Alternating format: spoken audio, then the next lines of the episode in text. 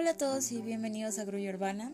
Eh, la verdad es que había estado muy desaparecida, solamente había podido hacer un episodio, ya debía muchísimos más episodios y también quería aprovechar para agradecerle a todas las personas que lo escucharon, que me dieron eh, buenos comentarios. La verdad es que muchas gracias, sí, sí estuvo muy padre que, que me dieran esa retroalimentación y ya voy a estar más seguido posteando episodios acerca de muchas cosas interesantes de las que tengo que hablar y que he estado como investigando y leyendo y escuchando. Y pues bueno, este episodio inaugura una de mis épocas favoritas de la historia de México, que es la Revolución Mexicana. Un acontecimiento que sin duda marcó el cambio de la era moderna y vio nacer la institucionalización del gobierno. Pero de eso vamos a hablar más adelante. En esta serie eh, que estoy creando sobre la revolución, vamos a platicar acerca de distintas facetas de la revolución mexicana que puede que pocos conozcan, así como de personajes que sostuvieron la lucha en pie y que jugaron un, un papel importante en múltiples acontecimientos y sin embargo no tienen el crédito que merecen. Ah, bueno, pero eso sí, no solamente vamos a hablar de caudillos y políticos, sino también de escritores, pintores, músicos, canciones y edificios que llevan todo el emblema RM. Para comenzar los episodios de esta serie, les voy a platicar acerca de los festejos del centenario, que fue esa parte de la historia con la cual yo empecé a adentrarme a la Revolución Mexicana, y siempre he creído que una forma muy original y acertada de conocer la historia de cierto país es a través de los edificios de su época.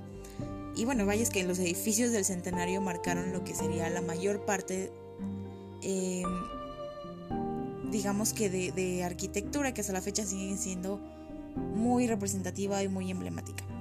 Para comenzar los festejos del centenario, como su nombre lo dice, se organizaron bajo el gobierno del general Porfirio Díaz para celebrar los 100 primeros años de la independencia de México. Pero obviamente esto no era el único motivo por el cual el gobierno tiró la casa por la ventana para crear estos edificios espectaculares que aún recorremos, sino que con estos festejos se buscaba demostrarle al resto del mundo el progreso que México vivía bajo el mandato de Díaz. Para ello se comenzó a organizar la construcción de modernos edificios y monumentos que estaban destinados a rendir homenaje a los héroes de la independencia. Para que se den cuenta de la magnitud de este proyecto, les voy a contar que el gobierno ordenó que cada estado, municipio y localidad participara entregando una red de obra pública desde el año de 1903. O sea, eh, los festejos del centenario iban a ser hasta 1910 y desde 1903 empezó a planear absolutamente todo. Para ello se creó una comisión llamada la Comisión Nacional del Centenario, que se encargaría de supervisar los proyectos, así como organizar cada uno de los eventos que se llevarían a cabo. El evento estaba pensado eh, para llevarse a cabo en distintos días y la comisión invitaba a la población a que adornaran sus casas con banderas y listones. Se organizaron corridas de toros, desfiles maravillosos, impresionantes, la iluminación completa de toda la ciudad. Una cosa que creo que hasta la actualidad, hasta la fecha todavía seguimos sin volver a ver. Pero el atractivo principal sería la inauguración de edificios que trazarían la nueva imagen de México. Entre estos edificios, los más conocidos, al menos en la Ciudad de México, son el Monumento a la Independencia, el nuevo Teatro Nacional conocido ahora como el Palacio de Bellas Artes, el Hotel Psiquiátrico La Castañeda, el Palacio Postal y por supuesto el Palacio Legislativo, conocido ahora como el Monumento a la Revolución. Me temo que para poder hablar de cada detalle especial de cada uno de los monumentos y edificios que ya mencioné, necesitaría hacer un episodio diferente y créanme que sí lo vale porque creo que cada uno de estos lugares tiene unas historias impresionantes que la verdad es que cuando yo me enteré creo que no he vuelto a ver los edificios de la misma manera que cuando caminaba sin saber absolutamente nada de ellos. Entonces, en este episodio les voy a platicar solamente, les voy a platicar digamos que de uno solo y vamos a seguir hablando de ellos en otros episodios. Entonces, el día de hoy les voy a contar eh, vamos a comenzar con el Monumento a la Independencia, conocido coloquialmente como el Ángel de la Independencia.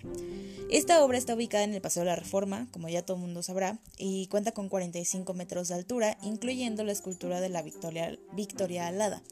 Fue creada por el hermoso, maravilloso arquitecto Antonio Rivas Mercado, quien sin duda es uno de mis arquitectos mexicanos favoritos en todo este tiempo. Este monumento contó con la colaboración del ingeniero Roberto Gayol, el artista Enrique Alciati, y quien, bueno, quien fue el encargado de esculturas del monumento, así como de los ingenieros Gonzalo Garita y Manuel Gorospe a cargo de la cimentación. Gonzalo Garita es un nombre que también van a escuchar en otro episodio cuando hable del Palacio Postal, porque fue quien se encargó de la cimentación del palacio y que hasta la fecha es una de las cimentaciones del centro histórico más importantes porque sencillamente no se hunde. Pero bueno, eso también es una historia muy padre que les voy a contar en otro episodio.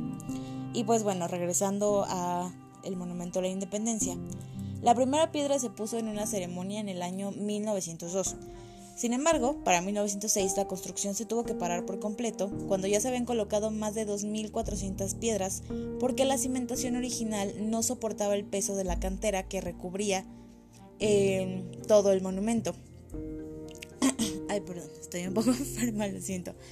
Entonces fue cuando los ingenieros que participaban en la obra demuelen todo bajo la autorización de Rivas Mercado y deciden probar una nueva cimentación que resistiera todo el peso del monumento. Incluso años después, en la época moderna, la gente miraba el monumento y parecía crecer en altura poco a poco. Era una cosa muy inusual porque pues la gente no entendía cómo era posible que pareciera que estuviera creciendo de tamaño. Sin embargo, no era que el monumento creciera, sino que el resto de la ciudad se hundía, mientras que la segunda cimentación fue tan bien calculada que era el único edificio capaz de resistir los estragos de la ciudad en hundimiento. Originalmente la columna constaba de nueve escalones y para nivelarlo con la ciudad se tuvieron que agregar 14 escalones más. Y ahora, pasando a otra cosa, hablemos sobre las esculturas más emblemáticas del monumento. La Victoria Alada, conocida también como el Ángel. Encontrar el modelo de la Victoria Alada es también toda una anécdota digna de contarse. Es una historia rápida, pero creo que a mí se me hace algo muy, muy bonito. Y pues se dice que en una noche Antonio decidió salir junto con el Siete a un salón de baile muy conocido en la Ciudad de México. Entre tragos y música, Antonio se fija en una mujer muy bonita, de muy buen cuerpo, e inmediatamente decide que quiere tenerla como modelo de la escultura principal.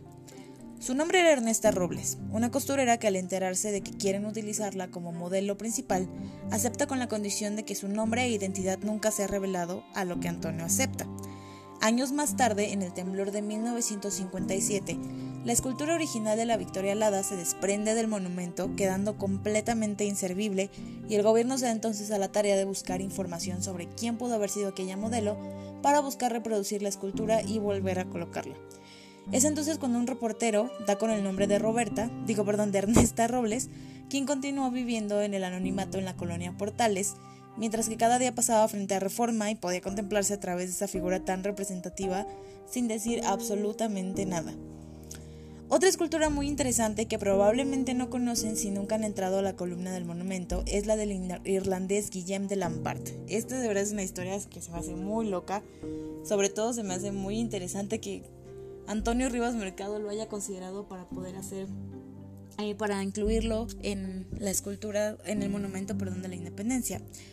Y pues bueno, Guillaume de Lampart nació en Irlanda en 1611. Fue hijo de nobles católicos, venidos a menos, y fanáticos rebeldes que estaban en contra de la ocupación inglesa, inglesa, ay, inglesa, protestante de Irlanda.